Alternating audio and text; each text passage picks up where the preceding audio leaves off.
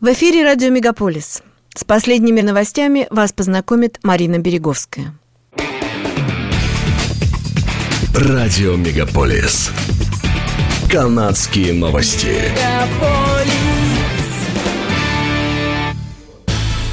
Налог на жилую недвижимость Торонто поднимется на 5,5%, сообщает издание CP24. В 2023 году счета домовладельцев увеличатся на 7% из-за ранее одобренного повышения городского налога на строительство в размере полутора процентов. Налог на воду и твердые отходы увеличится на 3%. В городском совете заявили, что повышение налогов необходимо для того, чтобы компенсировать некоторые из беспрецедентных инфляционных давлений, с которыми город столкнется в этом году. В понедельник Совет ТТС утвердил новый операционный бюджет, который предусматривает повышение стоимости проезда в Торонто на 10 центов. Оно вступит в силу 3 апреля. Это коснется оплаты наличными и тарифов Преста, но не затронет пользователей месячных абонементов и пожилых людей. Премьер-министр Джастин Трюдо во вторник во время саммита лидеров стран Северной Америки в Мехико сообщил президенту США Джо Байдену о намерении приобрести зенитно-ракетный комплекс для Украины. Офис Трюдо уточнил, что речь идет о покупке американской национальной усовершенствованной зенитно-ракетной системы «Несамс», Офис министра обороны Аниты Ананд сказал, что это пожертвование обойдется Канаде приблизительно в 406 миллионов долларов. Эти деньги являются частью военной помощи Украине в размере 500 миллионов долларов, о которой Трюдо объявил в ноябре прошлого года во время саммита G20 в Индонезии. В прошлом месяце США и Германия объявили о планах отправить Украине такие же системы, а Франция пообещала предоставить танки. Цены на газ и нефтепродукты в Канаде взлетели до рекордных высот в прошлом году. По мнению экспертов, 2023 мало чем будет отличаться от предыдущего года.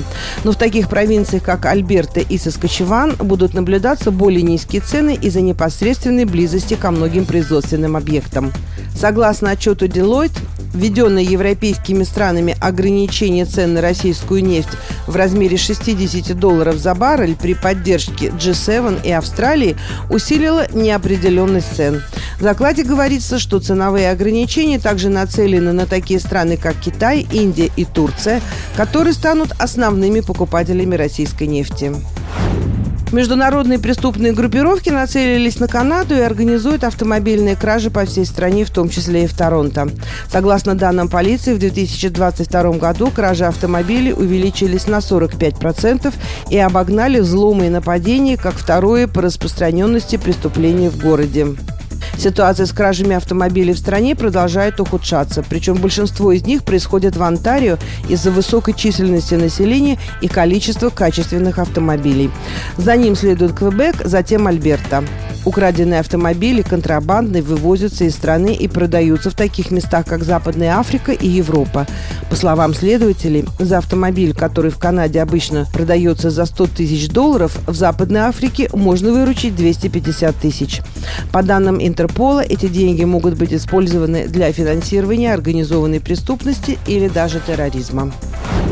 Новости о возвращении культовой торговой сети Зеллерс появились еще в августе прошлого года. Но недавно компания опубликовала в своем инстаграм-аккаунте шесть видеороликов, демонстрирующих посуду, игрушки, свечи, фитнес-оборудование и товары для домашних животных. В прошлом году компания Hudson's Bay сообщила, что в начале этого года Zellers откроет новую торговую онлайн-площадку и увеличит количество товаров бренда в отдельных универмагах Hudson's Bay по всей стране. Официальная дата возвращения торговой сети в Канаду еще не объявлена, но ожидается, что это произойдет в начале этого года. Региональная полиция Дархам объявила о новых крупных достижениях в борьбе с торговцами фентанилом в ответ на значительное увеличение числа смертельных случаев, связанных с употреблением опиоидов. Власти заявляют, что в рамках пятимесячного расследования, которое длилось с июня по октябрь 2022 года, было выполнено 30 обысков GTA, арестовано 44 подозреваемых и предъявлено в общей сложности 149 обвинений. В ходе расследования было изъято несколько несколько килограммов наркотиков и большое количество рецептурных лекарств общей стоимостью свыше 1 миллиона долларов, а также 4 пистолета, 2 ружья и более 150 тысяч долларов наличными. Полиция сообщает, что операция Econoline оказала значительное влияние на доступность фентанила в районах с высокой статистикой передозировки, предотвращая торговлю наркотиками. Согласно последнему отчету Henley Global Mobility Report, канадский паспорт третий год подряд занимает восьмое место по значимости паспортов в мире, так как канадцы могут путешествовать без визы по 185 направлениям.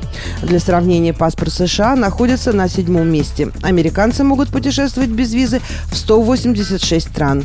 Японский паспорт остается на первом месте шестой год подряд предоставляя своим обладателям безвизовый доступ в 193 государства. Исландский лоукост, базирующийся в Рейкьявике, предлагает авиарейсы из Канады по 26 европейским направлениям, включая Лондон, Париж, Берлин, Копенгаген, Дублин, Брюссель, Стокгольм и Гетеборг. Лоукост объявил, что все новые канадские авиарейсы будут выполняться из международного аэропорта Гамильтон, а обслуживание начнется в июне этого года. В прошлом году компания обслуживала в Северной Америке 25 пунктов назначения, включая 4 в США. Лоукост утверждает, что ее тарифы составляют 169 долларов в одну сторону, включающие обслуживание без дорогостоящих функций, таких как журналы, Wi-Fi и развлечения. Пассажиры Play будут доплачивать за такие дополнительные опции, как питание в полете, ручная и зарегистрированная кладь, места с дополнительным пространством для ног и защита от отмены рейса. Это были канадские новости на радио Мегаполис Торонто, которые для вас провела Марина Береговская. Не переключайтесь.